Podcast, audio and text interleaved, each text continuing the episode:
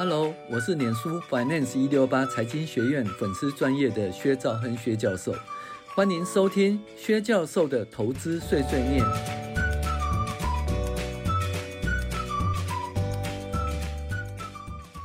各位网友，大家好，我是薛兆亨薛教授。我们今天来讨论理财读书会致富心态第二十一讲。好，我们讲的是说故事驱动的投资世界。好。我们来讲哈，有一些客观跟观察的事情，还有内部的真相，实际上可能是不是那么容易了解的哈。他说，假设有一个外星人呢，他派往地球，他来观察这个地球的经济状况，结果他在纽约市上空呢，在二零零七年跟二零零九年间呢，他的观察是这样如何的改变呢？在二零零七年的除夕夜，他绕着时报广场打转，看着上万名快乐的赶上参加派对的人潮，旁边围绕着明亮的亮光，然后超大的广告招牌、烟火及电视呃摄影机。而在二零零九年的除夕夜呢，他重返时报广场，他看到上万名快乐赶着参加派对的人潮，旁边围着明亮的热。诶，明亮的灯光，超大的广广告招牌，烟火电视摄影机，看起来差不多，根本没有什么不同。然后呢，办公室呢，哦，数量相同的办公大楼围绕，办公大楼内部则放着数量相同的办公桌和电脑，接上数量相同的网际网络连接点。然后呢，数量相同的工厂和仓库和数量相同的高速公路串联，高速公路上的数量相对哦相当相同的卡车在奔驰着。然后呢，看到地面呢，相同的大学生在传授哦相同主题的课程，颁发相同学位给这个数量相相同的一个学生。那看到这数量相同的专利，保护相同的开创哦理念。OK。所以呢，很很明显呢，从太空来看，二零零七跟二零零九完全都差不多了。结果他突然发现呢，二零零九年呢，他是怎么讲呢？美国家庭总收入比二零零七年少了一兆六千亿美元，他吓到了，超过一千万美国人失业，他吓得说不出来啊。股市的市值只剩下两年前的一半。OK，好。你看喽，我怎么看得出来呢？你看我这个城市啊，就是跟两年前完全一样，没有改变。为什么你们变穷了？什么事情让你变穷，让你过更悲观呢？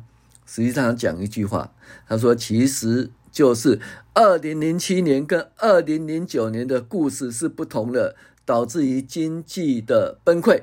好，二零零七年他们怎么说呢？我们说故事是房价稳定。银行家谨慎小心，而且金融市场具备作为风险定价的精准能力。那二零零九年呢？我们不相信这些故事。那于是呢，这故事一改变呢，世界完全不一样了。一旦房价啊持续升高的论述被打破，房价违约率就开始爬升，接着银行亏钱，然后他们减少放款给其他企业。导致裁员，进而导致企业开销减少，然后导致裁掉更多人哦，因此就是景气就相当的不好啦。好啊，那所以你看喽，二零零九年我们制造财富和成长能力都就算没有比二零零七年还强大，至少维持一样啊。不过经济却遭到八十年来最严重打击，为什么呢？哦，就是因为哦。讲着不同的故事，说故事来伤害自己，而且说的是严重的故事，这是现存最强大的经济力量。因为首先呢，你会觉得，呃，应该怎么走，所以你就会自己有一个说故事。然后说了故事以后，你就会做这些行为，这些行为会导致你的经济，哦，你的开销、你的聘用人员、你的扩张、你的放款。OK，有一天这个故事改变了，你就说：“哎呀，这个房价太高了，我讲的都错了。”然后这样，我紧缩贷款，我房子会往往下卖，对不对？我紧缩呢，我会裁员，哦，整个经济就不好。所以呢，基本上呢，就是一个故事的问题哦。那故事会驱动世界哈，所以呢，故事才是经济中最强大力量。我们让部分的实体经济，哦，燃料或者阻碍我们发挥能力的刹车器。啊，故事驱动的世界里，管理自己资金要相当注意哈。好，那想一想，那为什么会故事呢？因为人们必须要故事。如果说，呃，人们没有故事，他不知道怎么活。为什么你知道吗？有一些事情呢，你就依照你所见到的，或者你所收集到资料，你去做一个推论，你去讲一个故事。OK，那至于说，诶，你看不懂、听不懂的东西呢，基本上你可能就是会放弃，或者或者说会这缩小这些的重要性。所以呢，人们要有故事，才有办法继续活下去。那因此呢，人们会相信自己的故事，那这个故事呢，会导致过度自信哦，导致导致过度自信而产生一个财务上哦、投资上的损失。但是故事对不对？故事其实也可能是对。我举个例子来啊，啊，就是呃，每年呢，那 Apple 不是发表新机呀，对不对？那我们就我们假设呢，就是 Apple 发表新机，那会周边的生产 Apple 的那个。工工厂啊，公司呢，股价会上涨，对不对？那这是就故事驱动嘛。那结果也可能真的上涨，对不对？好，那那假设这样子好了，假设那个日本的那周游券啊，呃，那个铁路周游券涨了百分之五十，我们可以假设说，那那个东那 JR 东日本或 JR 西日本的股价会上涨。我们这种假设其实也是对啊，对不对？或假设这样哈，假设说，哎。诶，在去年哦，就前年就知道那个去年的四月份哦，不，去年是到今年四月份呢，计程车价格要上涨，所以我们可以觉得说，诶，台湾大车队股价可能会上涨哦。其实这种假设也可能是对哈。那这个故事驱动哈。而且说，你讲了一个故事，你描述一个故事是，诶，后来被市场所接受的话，那你就真的是不得了哦。比如说，嗯，怎么讲？哎呀，那个中国大陆啊，突然有那个有新的肺炎呐，那于是呢，口罩啊，生产口罩就大涨了，那生产的感冒糖浆啊，感冒錠的也有大涨，那结果真的要涨停涨停涨停啊，对，这是故事驱动的。那实际上它获利有没有提高？我看也没有，顶多一个月吧。哦，不值得提高那么多哦。那这个东西就是说，你说故事对不对？故事确实是投资哦，也是很重要的一一部分。可是呢，呃，如果你太相信自己的故事呢，那你会有风险啊。这个风险就投资哈，所必须要很小心的哈。你想你想要某些事情成真，就有可能哈会高估事情可能成真的几率哦。那例如说。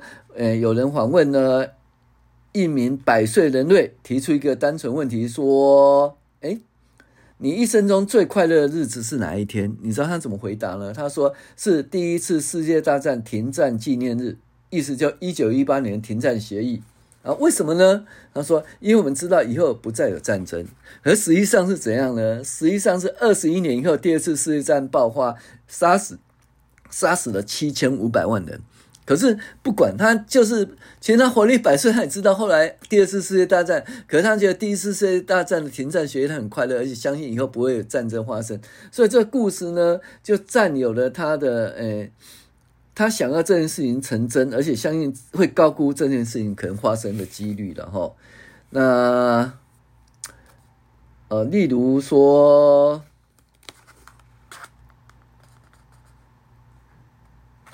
哦，我们有时候会相信呢，在电视节目中几乎没有成功记录的投资评论员哈提供的建议，这部分投资的风险相当高，挑对几只股票就算就能不费力大大不会太多力气的致富。如果某些人的预言有百分之一的百分之一的几率成功，而且一旦成功就会改变人生，那你会听听他不算疯狂，就意思就是说，有些事情其实是几率不大哈。哦比如说，你看那些投顾老师啊，那些达人，他在讲一一堆东西，对不对？那有没有讲对？有，而且他也只会针对他讲对的东西拿出来讲，他讲错的东西就忘了，也不会拿出来讲。很简单一件事，我每次提供三十档股票，其中两档涨停板，一直涨停，一直涨停，我就说，你看你有没有跟？你有没有跟？你有没有听老师的话？其其他跌停的或者是套牢的都不吭声嘛。可是你相信，为什么？只要百分之一成功。就成功了。我我曾经有一次演讲啊，我就说，你看哦，首先呢，我去找那个今年哈，这个就是股价上涨最多的股票，比如说，诶，它从一开始起涨到，诶，涨了板涨了两倍，另外一个人一开始起涨涨了十倍，那一人一开始起涨了，后来是诶涨了六倍。那我说，你看哦，你抓到这一档股票哦，涨了两倍，然后再抓到这档股票涨了十倍，那不是涨了二十倍？二十倍以后再涨了六倍，就涨一百二十倍。一百二十倍呢，你只要有一百万，你就会有多少呢？就一亿两千万，年底就一亿两千万。我这样讲下去，而且把图秀出来，啊，这些图都其实都是真的。首先，它一定是突破季线，然后一直往上。对不对？一直往上，然后就是都一个强势的格局，然后，所以我连续挑了三档股票呢，呃，都达到这个结果。那你就真的相信可以，呃，你的财产可以增加一百二十倍，可不可能？可能啊，几率大不大？很小。但是你相信，一旦发生，你就有钱了，对不对？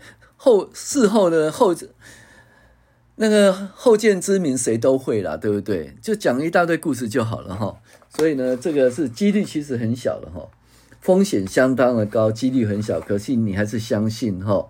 那投资是少数几门可以拿日常机会换取极端报酬的领域。某种程度来讲，金融骗术的人不会相信福州天气的状况啊，天气乱讲了啊，呃，是一个不同的领域啊。正确的预测股市下周走势来讲的报酬是相当的重要哦。所以呢，在二零一八年，呃，呃为止的十年来，我们都知道百分之八十的主动基金呢表现低于它的绩效指标，有百分之八十呢是输它那个什么追踪的指标，主动基金输它的追踪指标哦。所以这为什么后来 ETF 会成长的原因就在这里哦。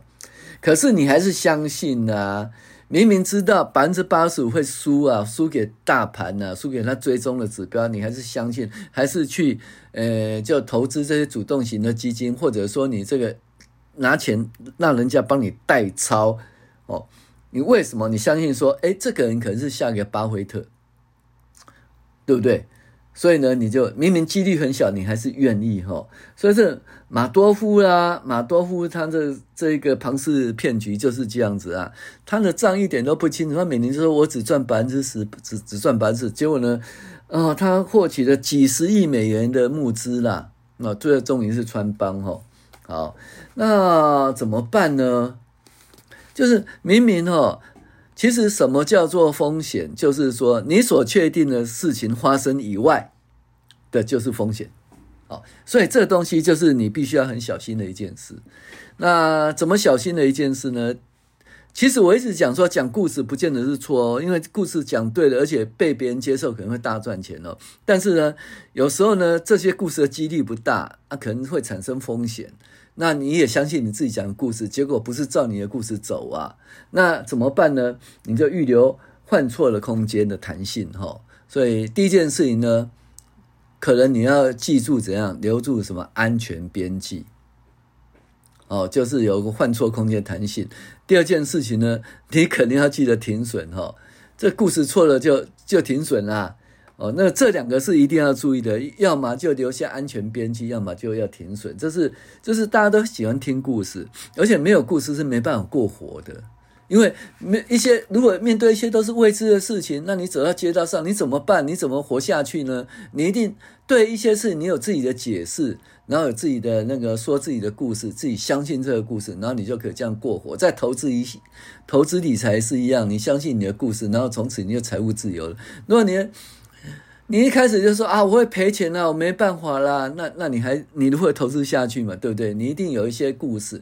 OK，那如果你的故事是对的，你的投资决策是对的，就顺顺山顺水。可是万一你的故事是错，你的投资决策是错的，你就必须要预留空间，换错的空间。那如何预留换错的空间？第一个就是要留适当的安全边际。安全边际是说，嗯，你的事实的状况与你预期的状况不一样的话，那你。你可能接受的，哦，你可能接受损失，哈，这相当重要。第二个，你要记得是停损了，哈。所以呢，每个人看世界的角度都不完整，哈。但是我们想象一套论述来填满其中的空白，哈。这个就是，这就是呃故事的问题，哈。那这导致的是什么？这导致的就是过度自信了，哦，过度自信哦。那结果呢？那个怎么讲？那个行为经济学的诺贝尔奖的得主呢，康奈麦他讲说，这故事哦，为什么会这样过度自信哦？因为我们在计划时，仅会聚焦自己想做和做得到的事情，而忽略其他人的计划或技能。而影响我们的结果，就是我们只想到自己有办法掌握我们自己想得到的啊，别人怎么想，其他没办法掌握，我们就没有纳入计划啊，结果可能就是不是我们掌握到了，哈，那就发生损失。第二个，我们解释过去和预测未来，那聚焦在技能因果作用，可是我们忘记运气也是很重要的哦。你就想说这运气，其实我们讲过运气这件事情，对不对？呃，投资的话，运气成分是相当高的。第三，我们聚焦在自己已知的事情，忽略自己不知道的事情。那我们对自己的信念太有信心，这就过度自信。投资呢，过度自信其实也没有什么不好，就是过度自信可能会产生损失了哈。那这产生损失的结果，你就必须避避免这种情况发生哦。那我们建议的方法就是说，你要预留安全边际哦。在适当的时候要停损哈，做错了不要再往下摊平。好，我是薛章谢教授，谢谢您的收听。